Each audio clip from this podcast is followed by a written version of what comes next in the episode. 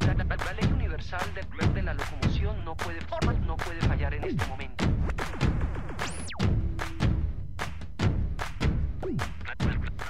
Aquí comienza Criterio Verde, un programa producido por el Centro de Desarrollo Criterio para Radio Nuevo Mundo. Criterio Verde.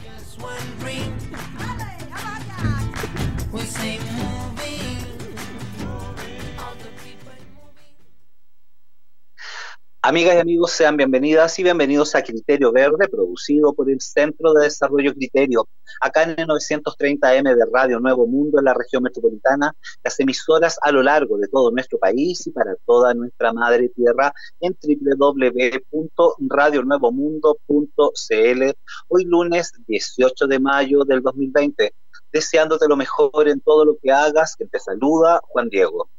Amigas y amigos, mientras una persona comentaba a otra toda la difícil situación actual, la incertidumbre de no saber qué va a pasar, la larga fila para poder comprar algunos alimentos avanzaba lentamente.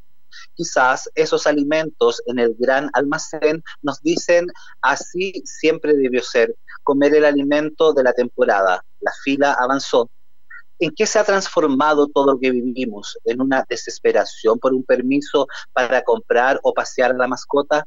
¿Mascarillas tapando el habla, desinfecciones masivas y un virus invisible que amenaza todo? La estructuración social no se sostiene y nunca volverá a ser como antes. El sistema colapsó. Nos hablaron que ese mar que tranquilo nos baña prometía un futuro esplendor y el desierto cobrizo era nuestro sueldo nacional. Los árboles daban la mejor madera y en una jardinera encontraríamos remedio para las penas. Quizás todo era cierto, pero al parecer no supimos comprender el mensaje sostenible de la natura. ¿Deberemos seguir pensando en lo que comemos y plantamos? ¿Cómo lo hacemos? ¿Y el agua, de dónde la sacamos? ¿Cómo será el nuevo comercio o le llamaremos de otra forma? No tengo la respuesta, solo más dudas. Mientras la fila avanzaba lentamente, los quejosos comentarios continuaban. El mundo está al revés. Mundo al revés, Astrid Beas.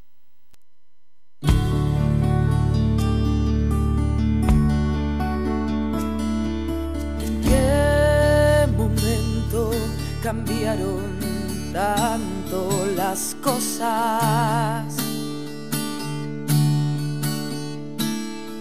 ¿Cómo es que ahora mirarse ha pasado de moda? Y lo que llevas dentro aquí afuera no ocupa ningún lugar Lo único que importa es obtener el título profesional y tu sentir no representa una prioridad y ser feliz no es un ramo en la universidad.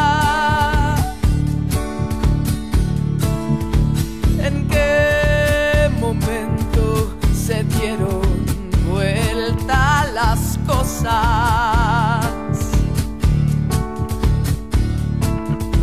Y a nuestros niños nadie los escucha.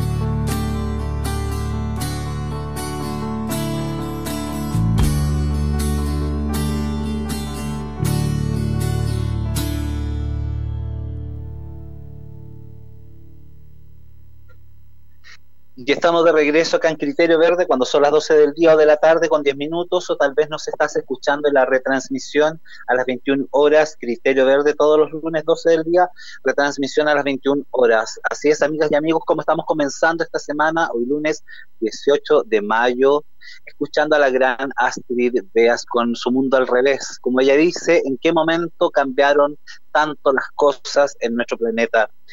Para poder conversar hoy día al respecto, por qué ha cambiado todo tanto, hacer un análisis profundo. Tenemos una voz experta, una voz desde la academia. Nuestro invitado de hoy es Antonio Elizalde Evia, él es sociólogo académico, ex rector de la Universidad Bolivariana, ecologista, autor de un sinnúmero de libros. Eh, profesor Antonio, buenas tardes, ¿cómo está? Bienvenido a Criterio Verde. Hola, buenas tardes, Juan Diego. Profesor Antonio, muchas gracias por haber aceptado esta eh, invitación a Criterio Verde, a poder analizar, compartir sus conocimientos y lo que nos está sucediendo eh, actualmente. Profesor, eh, ¿cómo podríamos comenzar a dar un análisis de todo lo que estamos viviendo, profesor, desde la ecología, desde nuestra estructuración social, lo que estamos viviendo con esta pandemia a nivel mundial? Y como se diría en buen chileno, profe, ¿para dónde va esta micro, profesor? ¿Cuál es su análisis? Mira, eh, yo eh, diría, me haría como tres preguntas, digamos. ¿eh? Una, ¿por qué llegamos a esto? la segunda, ¿cómo evitar que esto se profundice y agrave? Y la tercera, ¿qué podemos aprender de esta experiencia? Entonces, digamos, voy a tratar de, de dar, intentar dar cuenta de esto. Yo creo que lo que lo que aquí tenemos, eh, y quisiera usar esta metáfora, creo que es muy buena, la leí por allí. Lo que tenemos en el fondo, esta pandemia es un trailer. Es un trailer de la película que se viene. Y la película que se viene, ¿no es cierto?, es, digamos, todo lo que viene, eh, digamos, de alguna manera eh, como, como asociado al cambio climático. O sea, lo que va a significar, digamos, en el fondo, hambruna, eh, sequía prolongada, hambruna, eh, que se dio posiblemente elevación del, nivel de las aguas, eh, desaparición mucho mayor aún de especies, etcétera, Entonces, bueno, en el fondo yo diría que cuando intento preguntarme respecto a, a digamos, cómo hemos llegado a esto, lo que está detrás es principalmente la insistencia de alguna manera casi suicida que hemos tenido en eh, una suerte de paradigma en el cual estamos instalados, una visión de mundo, que es la del crecimiento perpetuo, crecimiento infinito. Y el problema entonces, eh, de alguna manera, eh, radica en eso. Lo trato de explicar de una manera muy simple para vincular entonces con lo que es la pandemia del COVID-19, ¿no es cierto? Eh, en el fondo eh, hay un artículo de Bandana Chiva en el cual ella habla de los bosques a nuestras granjas y de ahí a nuestro bioma intestinal.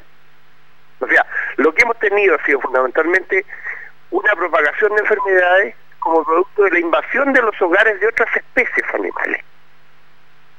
Eh, en la medida en la cual, ¿no es cierto?, el capitalismo va requiriendo su afán casi, eh, digamos, obsesivo, ¿no es cierto?, y, patológico de ganancia, va corriéndose los límites de aquellos espacios, las tierras arables, se va progresivamente destruyendo el bosque nativo, y en esa misma medida se va entonces haciendo que determinados eh, biomas operaban dentro de una cierta, por así decirlo, la lógica propia de los procesos evolutivos, en definitiva terminan, ¿no es cierto?, que van eh, traduciéndose en, especies animales, ¿ya?, que eran portadoras de determinado tipo de, en este caso, de virus, ¿no es cierto?, y resulta que eso se, eh, prácticamente se transmiten y llegan a, los a los seres humanos.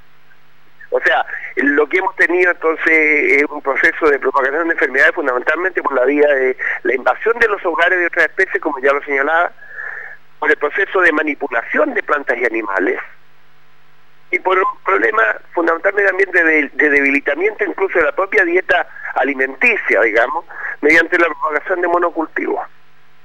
Entonces, en el fondo, lo que tenemos, digamos, de alguna manera es fundamentalmente eso, o sea, hay una suerte como de creación de nuevas enfermedades, de, toxemas, como producto fundamentalmente de un modelo de agricultura y de alimentación globalizado. Y eso es, en el fondo, eh, es una, eh, digamos, eh, dimensión de aquello mucho más profundo que lo que tenemos, Este proceso casi, digamos, masivo de extinción y desaparición de especies. Es decir, digamos, este proceso de emergencia climática o de cambio climático que estamos viviendo.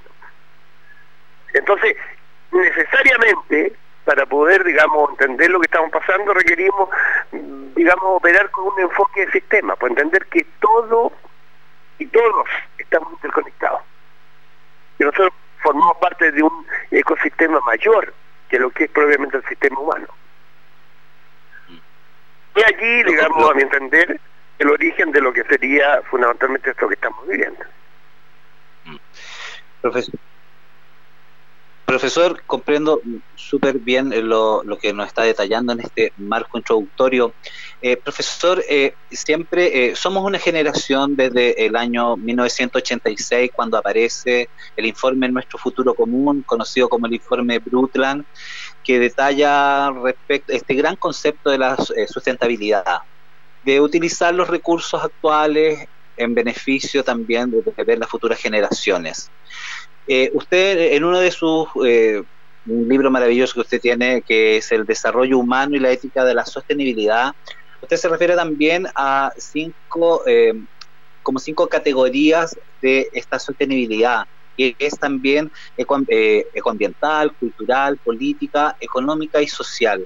¿Nos podría, eh, profesor, eh, introducir en estos conceptos? Porque muchas veces entendemos el concepto de la sustentabilidad, que lo hemos hablado muchas veces en Criterio Verde con otros invitados invitadas, pero necesitamos su voz, profesor. ¿Cómo es esta, son estas categorías que usted propone en esta sostenibilidad, en esta ética de la sostenibilidad? Mira, eh, lo que pasa es lo siguiente, a ver, yo diría que para tratar de, ¿cómo se llama?, de, eh, de, introducir, digamos, desde dónde, eh, en qué punto me sitúo un poco para poder ver el tema de la, de la sustentabilidad. Mira, todo el énfasis que ha puesto, digamos, de alguna manera el pensamiento occidental, ¿ya?, lo que está de alguna manera detrás de toda la forma como miramos el mundo, hace relación con una noción que es la noción de crecimiento, de desarrollo. Hemos pensado en la existencia un poco de la propia vida en una perspectiva, ¿no es cierto?, de fundamentalmente de una suerte como de, de despliegue de la virtualidad que está contenida al interior de un determinado fenómeno. En este caso, por así decirlo, de, podría ser de una especie viva, como de un sistema eh, político, digamos, como un Estado nacional. Y entonces, en la práctica, ¿qué es lo que introduce esa nueva mirada, digamos? Es una noción distinta de lo que era esta mirada sobre lo que podríamos decir el meollo, esa fuerza interior propia de cada fenómeno, que podríamos llamar entonces el potencial evolutivo, que, que origina crecimiento, desarrollo, ¿no es cierto? Eh, es la mirada sobre los límites, la mirada sobre la frontera, a las cuales llega la expansión, digamos, de ese fenómeno y que le pone entonces de alguna manera una suerte como de, por así decirlo, cortapisa. O sea, en el fondo, en los procesos de la vida, recurriendo a, los biólogos chilenos, ¿cierto? Maturana y Varela, es un proceso autopoyético. Entonces, ese proceso de hacerse de la vida, de alguna manera va también haciendo, haciéndose con el medio en el cual esa vida se despliega. Y entonces, consecuentemente, ¿qué es lo que ocurre? Cuando nosotros tenemos entonces la visión de un crecimiento infinito, perpetuo, que es la que está instalada en nuestro imaginario, lo que hace es tensionar, ¿qué cosa? Los límites propios, biofísicos, ¿no es cierto?, del planeta en el cual esa vida se dio los límites biofísicos de la propia civilización de la especie humana. Entonces, en ese contexto, uno comienza a mirar, puede comenzar a mirar todos los fenómenos, nuestras instituciones políticas, podemos comenzar a ver, ¿no es cierto?, lo que es nuestra cultura, con la misma mirada. ¿ya? O sea, mirar entonces que hay dimensiones, digamos, culturales de la sustentabilidad, que hay dimensiones políticas de la sustentabilidad, que en el propio, todo sistema político, por ejemplo, ¿qué dimensiones políticas? Por dar un ejemplo, digamos, para que quede claro la gente. Un sistema político en el fondo se sustenta fundamentalmente sobre la base de la credibilidad que le otorgamos los ciudadanos aquellos que detentan el poder. Hay una suerte de delegación de nuestra propia soberanía, la propia libertad para libertad humana que la delegamos en autoridades que representan qué cosa, eh, algo que llamamos el bien común, el bien público. Entonces, en ese sentido, ¿qué es lo que ocurre? Que es imprescindible para que eso ocurra que haya credibilidad. Que las autoridades no engañen a los ciudadanos, que le entreguen información veraz, que las autoridades den ejemplos de lo que es necesario hacer. Porque si no, ¿qué es lo que ocurre? Que el sistema se desploma se, se, torna insustentable justamente como producto entonces de que esos elementos que constituyen lo que podríamos llamar algo imprescindible para la propia sustentabilidad del sistema político se desmoronan. Comprendo. Eh, amigas y amigos, estamos hoy día en entrevista con eh, Antonio Lizalde Evia, sociólogo, autor, ecologista, ex rector de la Universidad Bolivariana. Profesor, le pido por favor, se quede en línea, nos vamos a Música Música. Arauco tiene una pena, Violeta Parra, volvemos a Criterio Verde.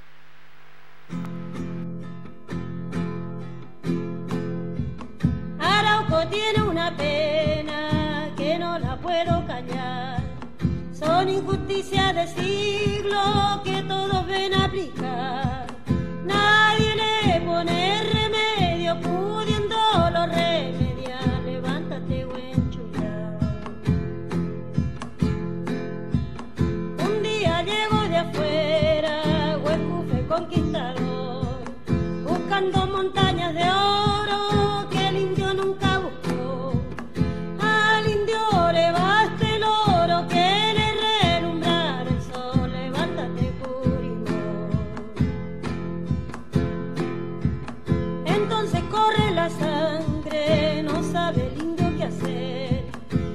Van a quitar su tierra, la tiene que defender.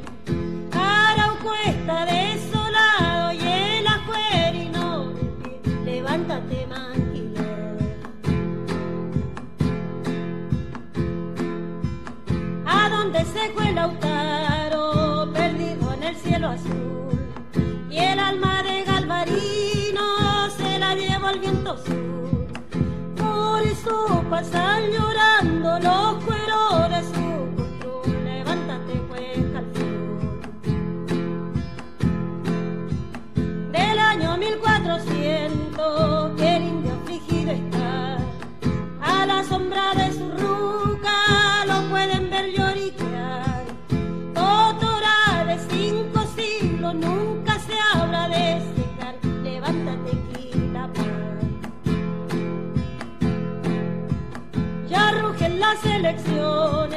se escuchan por no dejar. Pero el quejido del indio nunca se habrá de escuchar. Por más que truene en la tumba la voz de Caupolicán, levántate, Curilán. Desde ese tiempo han pasado las lunas en cantidad. Ya no son los españoles los que les hacen llorar.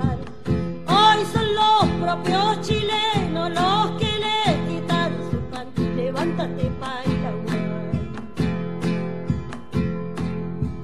Ya no florece el mañío,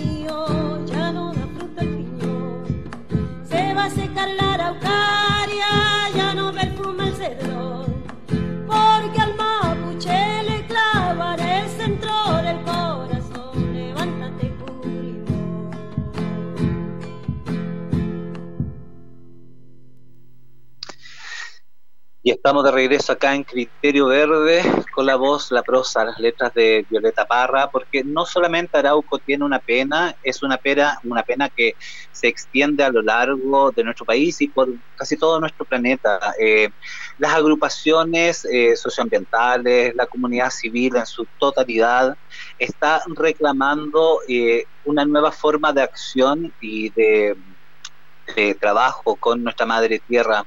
Estamos hoy día, amigas y amigos, con un interesante entrevistado, Antonio Elizalde Evia, sociólogo, académico, autor, ex rector de la Universidad Bolivariana. Profesor, eh, no solamente Arauco tiene una pena, todo nuestro país está en un gran conflicto socioambiental actual.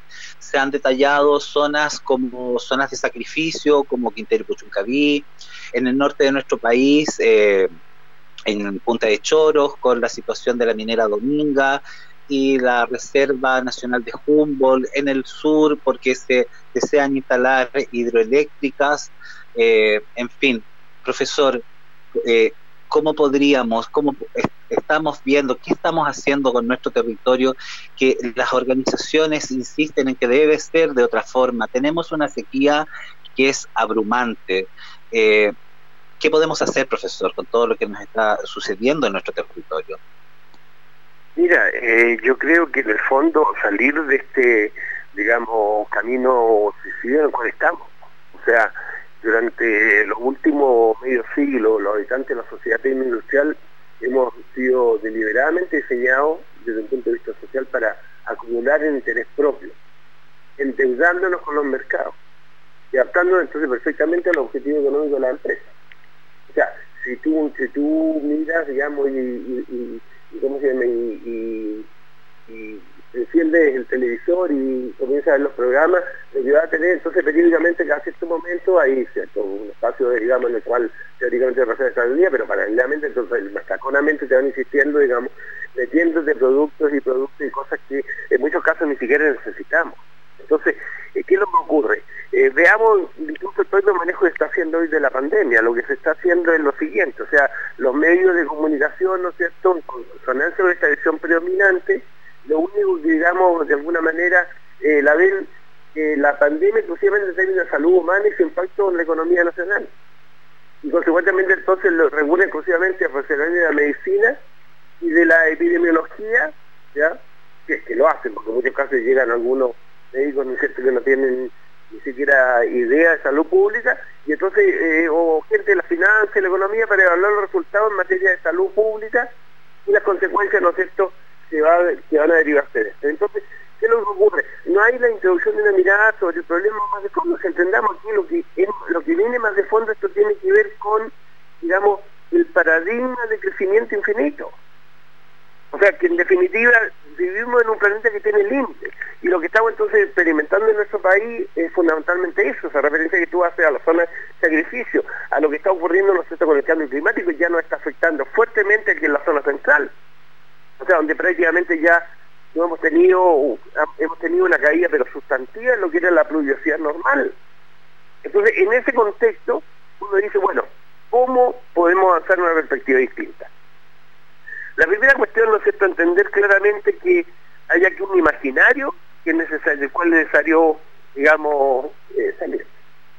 Un imaginario en el cual eh, poco menos que lo que se ve como, como lo deseable es la aceleración, eh, es en el fondo la exacerbación, digamos, de, de, todo lo que puede decir en los deseos humanos, la exacerbación casi infinita de, de todo eso, entonces tenemos que pensar en cómo vamos a identificar, cómo vamos a acercarnos a los alimentos, cómo aprender a vivir con menos, cómo vamos a aprender a escucharnos, vamos a aprender a dialogar.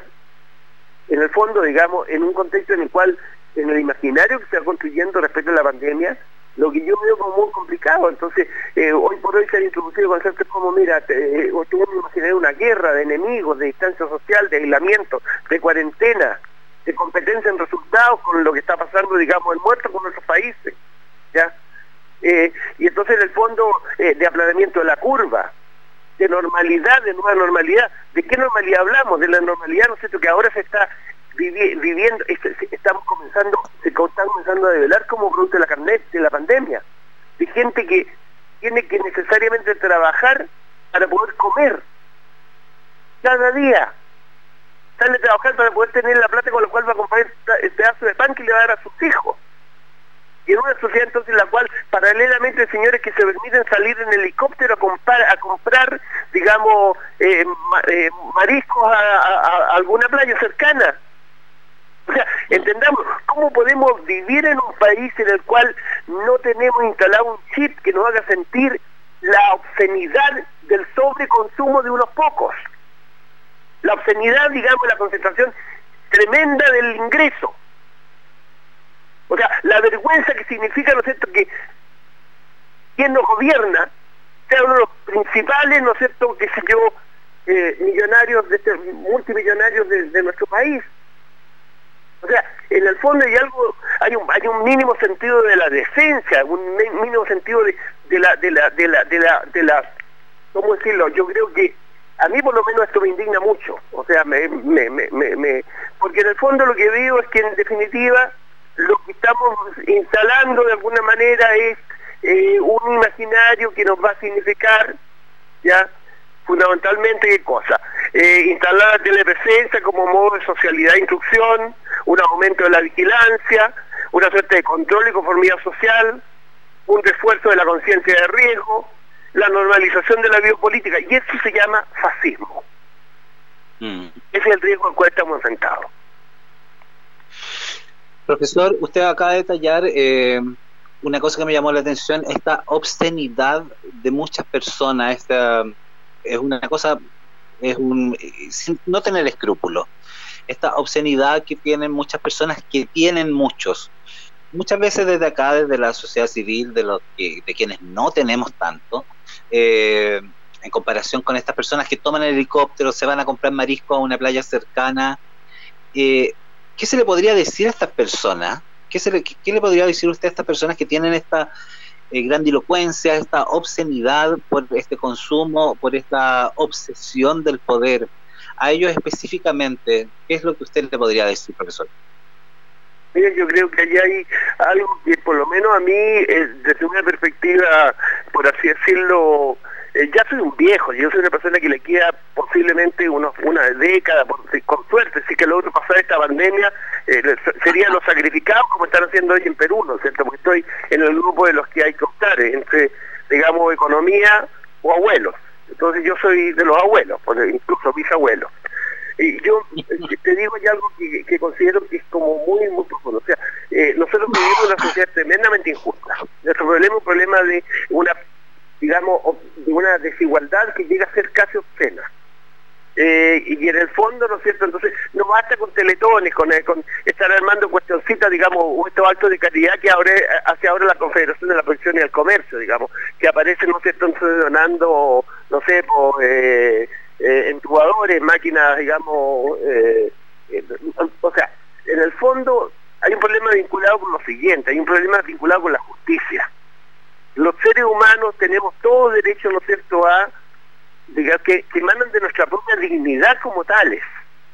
Y resulta que entonces estamos en un sistema en el cual entonces lo que estamos constatando que como producto de la forma como está organizado, como estamos organizados con las instituciones que tenemos, eh, la tragedia que se nos viene ahora es una tragedia de empleos perdidos, de negocios fallidos, de personas angustiadas, incluso de gobierno asfixiado por, por la deuda, digamos. Y en el fondo, eh, entonces, lo que, lo que yo convoco es aprender, digamos, ojalá esta experiencia nos sirviera para aprender a vivir con menos, a vivir mejor con menos, a entender que la felicidad se encuentra en las pequeñas cosas, como siente mucha gente hoy. O sea, que anhelamos abrazar a los que queremos y no podemos. Quisiéramos compartir con amigos y no podemos. Quisiéramos hacer deporte, correr, caminar y no podemos. ¿Por qué? Porque es imposible hacer eso cuando uno vive en una vivienda que tiene 30 metros cuadrados y donde conviven 5 o 6 seres humanos. Eso, digamos, comparado con aquello, ¿no es cierto?, digamos, que se dan el lujo de tener dos, tres, cuatro, segundas, terceras, cuartas viviendas y que pueden entonces, como se hacía en el pasado, cuando venían en el pasado las pandemias como esta, los ricos se iban de las ciudades, se iban al campo, se iban, a, digamos, y, y allí esperaban, digamos, que pasara la pandemia. ¿ya? Mm. Hoy por hoy, por lo menos, hemos avanzado algo en términos de exigirnos un poco más unos a otros. Pero, a mi entender, a ver, cuidemos. Esto no es un tema de caridad, es un tema de justicia. La justicia, la caridad no puede construirse si que no hay previamente justicia. Y justicia implica lo siguiente, que hay derechos indelegables, derechos inalienables, que son propios de la dignidad de cada ser humano. Comprendo perfecto. Eh, amigas y amigos, estamos hoy día en entrevista con Antonio Elizalde Evia, sociólogo, ecologista, autor de un sinfín de textos increíbles, ex rector de la Universidad Bolivariana. Profesor, por favor, se queda en línea, nos vamos a música, música. Como nossos pais, Elis Regina, volvemos a Criterio Verde. Não quero lhe falar, meu grande amor, das coisas que aprendi nos discos. Quero lhe contar como eu vivi e tudo o que aconteceu comigo. Viver é melhor que sonhar. Eu sei que o amor é uma coisa boa. Mas também sei que qualquer canto é menor do que a vida de qualquer pessoa. Por isso, cuidar do meu bem. Há perigo na esquina. Eles venceram e o sinal está fechado para nós que somos jovens. Para abraçar seu irmão e beijar sua menina na rua é que se fez o seu braço, o seu lábio e a sua voz.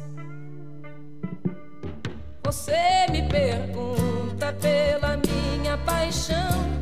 Digo que estou encantada como uma nova invenção. Eu vou ficar nesta cidade, não vou voltar pro sertão. Pois vejo vir vindo no vento o cheiro da nova estação. De tudo na ferida viva do meu coração.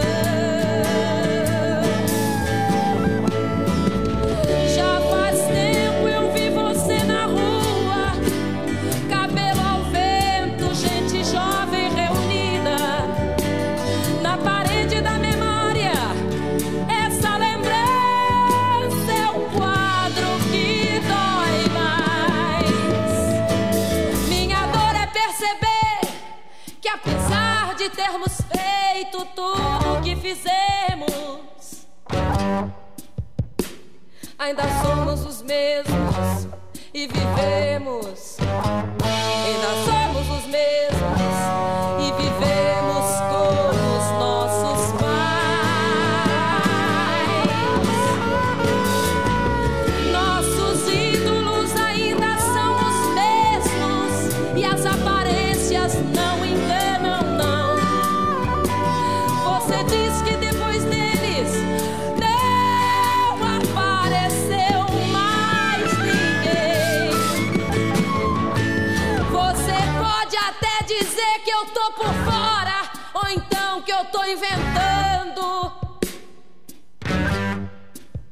Mas é você que ama o passado e que não vê. É você que ama o passado e que não vê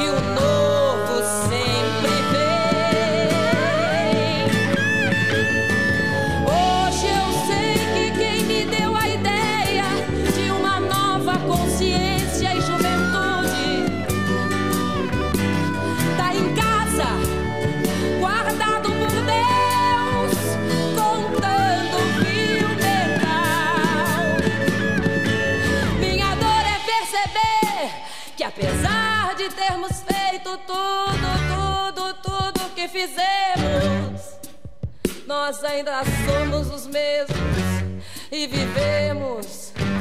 Ainda somos os mesmos e vivemos. Ainda somos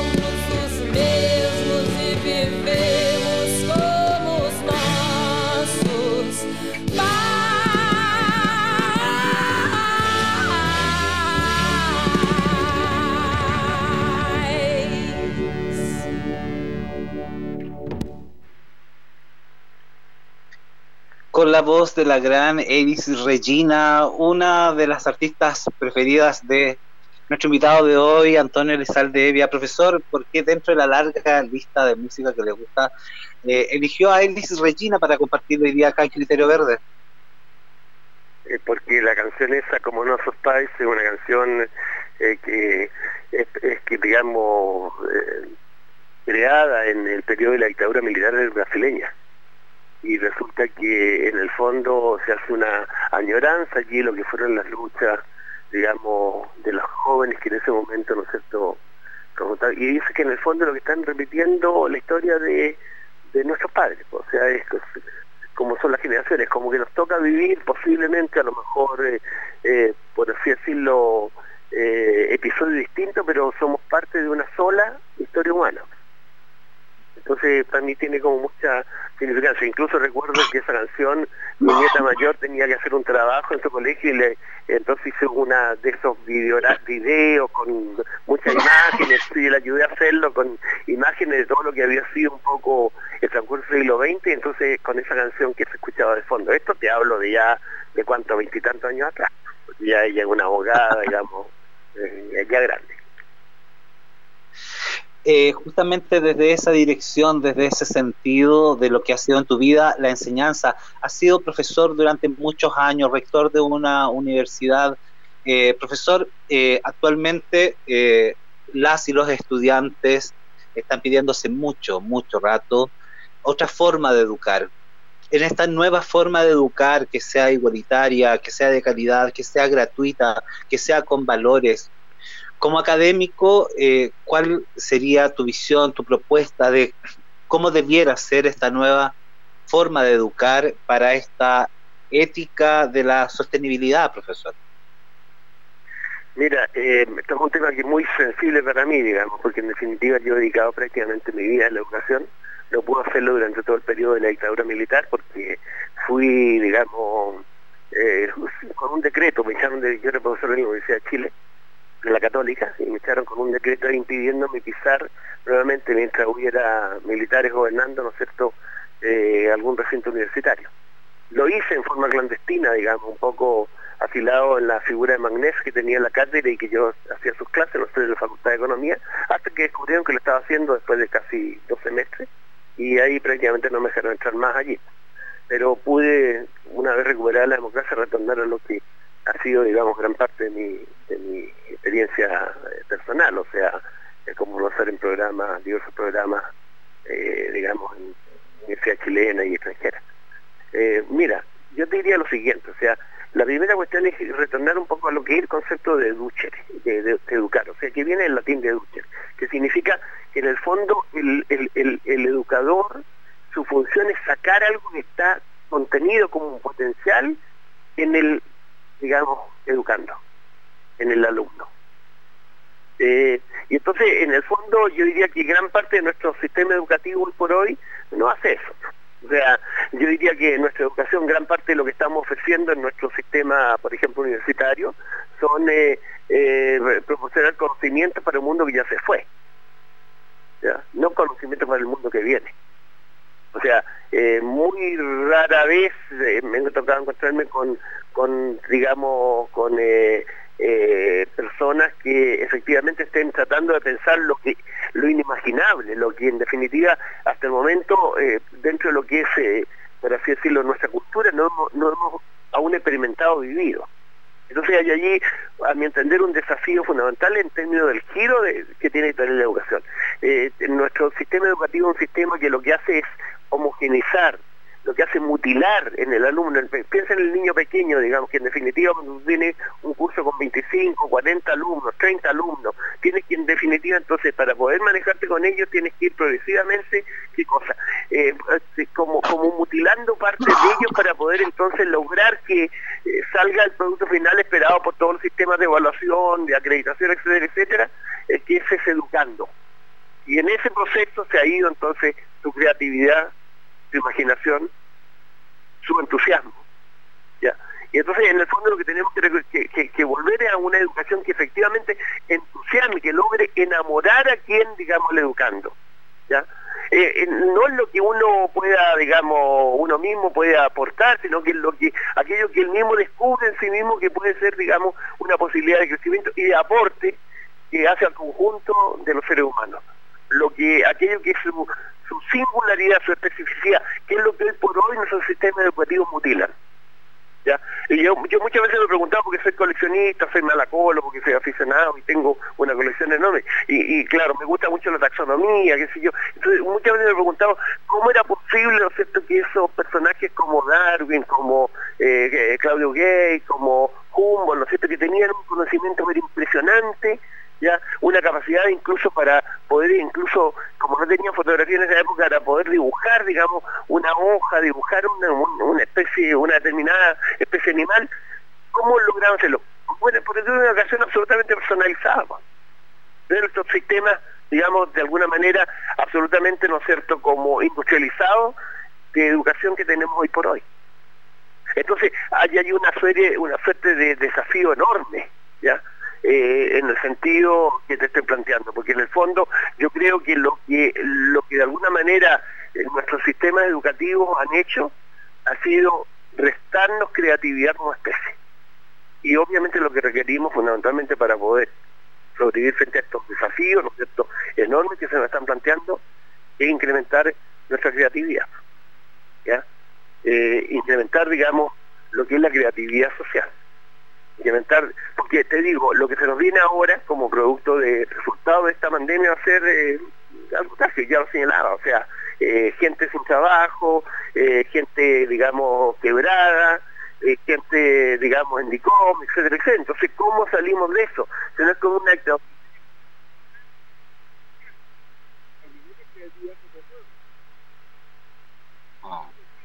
que se nos puede imponer, digamos, una suerte como de pauteo muy claro de qué es lo que hace cada cual. No, somos una sociedad distinta. Entonces, en ese sentido yo creo que hay aprendizaje que, lo que a lo que quisiera hacer referencia. Yo creo que los aprendizajes que hoy tenemos ante, ante nuestro ojo posible son cuestiones que ya, por ejemplo, hay un grupo de académicos holandeses que plantearon, ¿no es cierto?, que para salir, digamos, un manifiesto de cinco puntos para el cambio económico pasar de economía enfocada en el crecimiento del producto, a diferencia entre sectores que pueden crecer y requieren inversión, sectores públicos críticos, energía limpia, educación, salud, y sectores que deben de crecer radicalmente.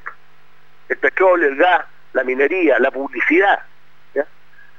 Segunda, segunda idea, construir una estructura económica basada en la redistribución, que establece una renta básica universal, una renta básica ciudadana, un sistema universal de servicios públicos, un fuerte impuesto a los ingresos, al lucro y a la riqueza, una reducción de los horarios de trabajo y, digamos, fomentar los trabajos compartidos y que se reconozcan los trabajos de cuidado que hoy por hoy, ¿no es cierto?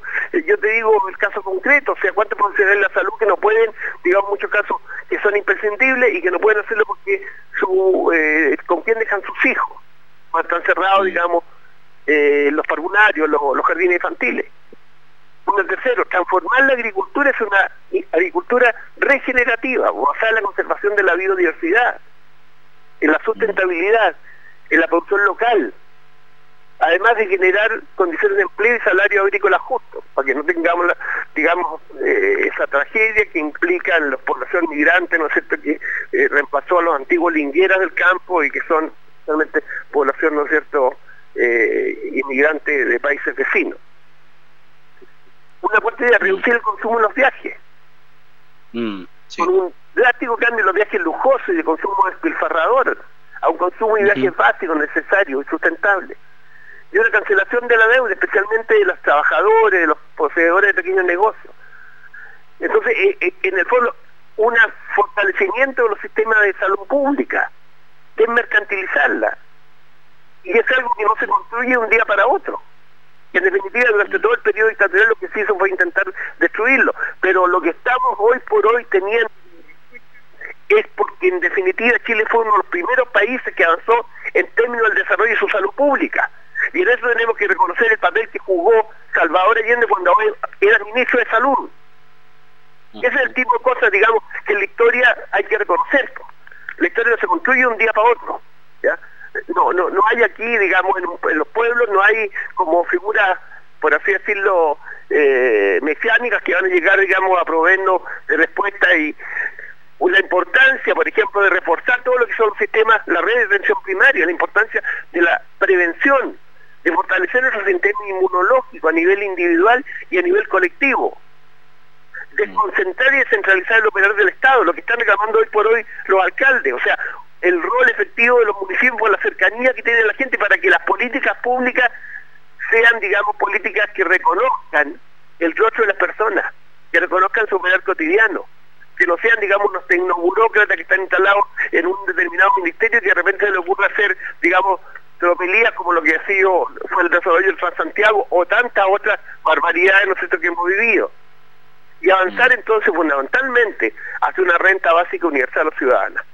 Yo creo que de alguna manera eh, la exigencia que planteaba la pandemia apuntan han apuntado en esa perspectiva.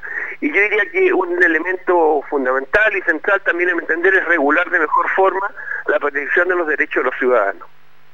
Y cuando hablo de ciudadanos hablo no solamente de los trabajadores asalariados, hablo de los cuentapropistas, trabajadores independientes, de la gente que, digamos, desarrolla pymes, ¿no es cierto?, los emprendedores. Y eso implica una necesidad fundamental de cambiar radicalmente nuestro sistema tributario. En el fondo, lo que tenemos que hacer, ¿no es cierto?, efectivamente, aquellos que tienen más por una razón de justicia, contribuyan más, digamos, a este país que dicen tanto que es. Profesor, simplemente le quiero agradecer todo este tiempo. Nos quedan muchas cosas en el tintero. Así el programa, los programas en radio, los tiempos son acotados. Eh, le quiero agradecer sinceramente todo el tiempo que ha, tomado, eh, las conversaciones que hemos tenido previamente para este programa. que eh, queremos dejarlo invitado para un nuevo programa en algún momento para poder analizar y seguir conversando desde esta perspectiva tan interesante y todo el análisis que has hecho durante todos tus años. Sinceramente, profesor Antonio, quiero agradecer súper grande todo este, este, este contacto. Bueno, gracias a ti Juan Diego por esta posibilidad de poder, digamos, de sacarme un poco de mi letargo, eh, porque yo como, como anciano ya de 77, voy a cumplir 78, no sé si estoy en cuarentenado, a Dios gracias vivo aislado y vivo en condiciones digamos que eh, me hacen sentirme de pronto muy muy mal. O sea incluso que me duelen porque obviamente tengo condiciones materiales de vida y me gustaría que eh, pudieran compartir todos los chilenos Profesor, lo tendremos nuevamente acá en, en Criterio Verde en una próxima oportunidad. Le quiero agradecer infinitamente, mandarle un gran saludo a toda su familia que los conocí, me acogieron muy bien en su casa y, eso, profesor, eh, ya esto va a pasar, podremos seguir analizando. Eh, usted va a seguir con sus cultivos que está ahí haciendo su, su trabajo porque ha llevado a la praxis toda la teoría que ha ejecutado durante tantos años. Muchas gracias, profesor. Gracias a ti. Así es, así es, amigas y amigos, ¿cómo estamos llegando ya a estos últimos minutos de Criterio Verde? Momento de saludos, saludos para todos nuestros amigos y nuestras amigas, Kiko Pino, que está allá en Suecia, Jovita Mercedes, que está en, el, en la región de Falcón, en Venezuela, a Sol Gamboa, en Río de Janeiro, nuestra gran amiga actriz chilena, siempre presente, eh, a nuevas amigas y amigos que se suman, el Cira Sánchez, que nos da un me gusta por todo lo que estamos haciendo. Y así, esta familia de Criterio Verde que va creciendo, avanzando, y estamos llegando ya a estos últimos minutos. Fuerza, energía, cariño, contención, preocupación. Eh, nanay en el corazón, en el alma, en lo espiritual. No eh, perder la calma, mantener todo ahí y para que tengamos una rumba, un sabor y una fuerza para esta semana y para todos los que se nos vienen, nos vamos, nos vamos, rumba para ti, Alfaraji Grupo. Nos encontramos la próxima semana acá en Criterio Verde, quien te saludó y saludará siempre, Juan Diego. Adiós.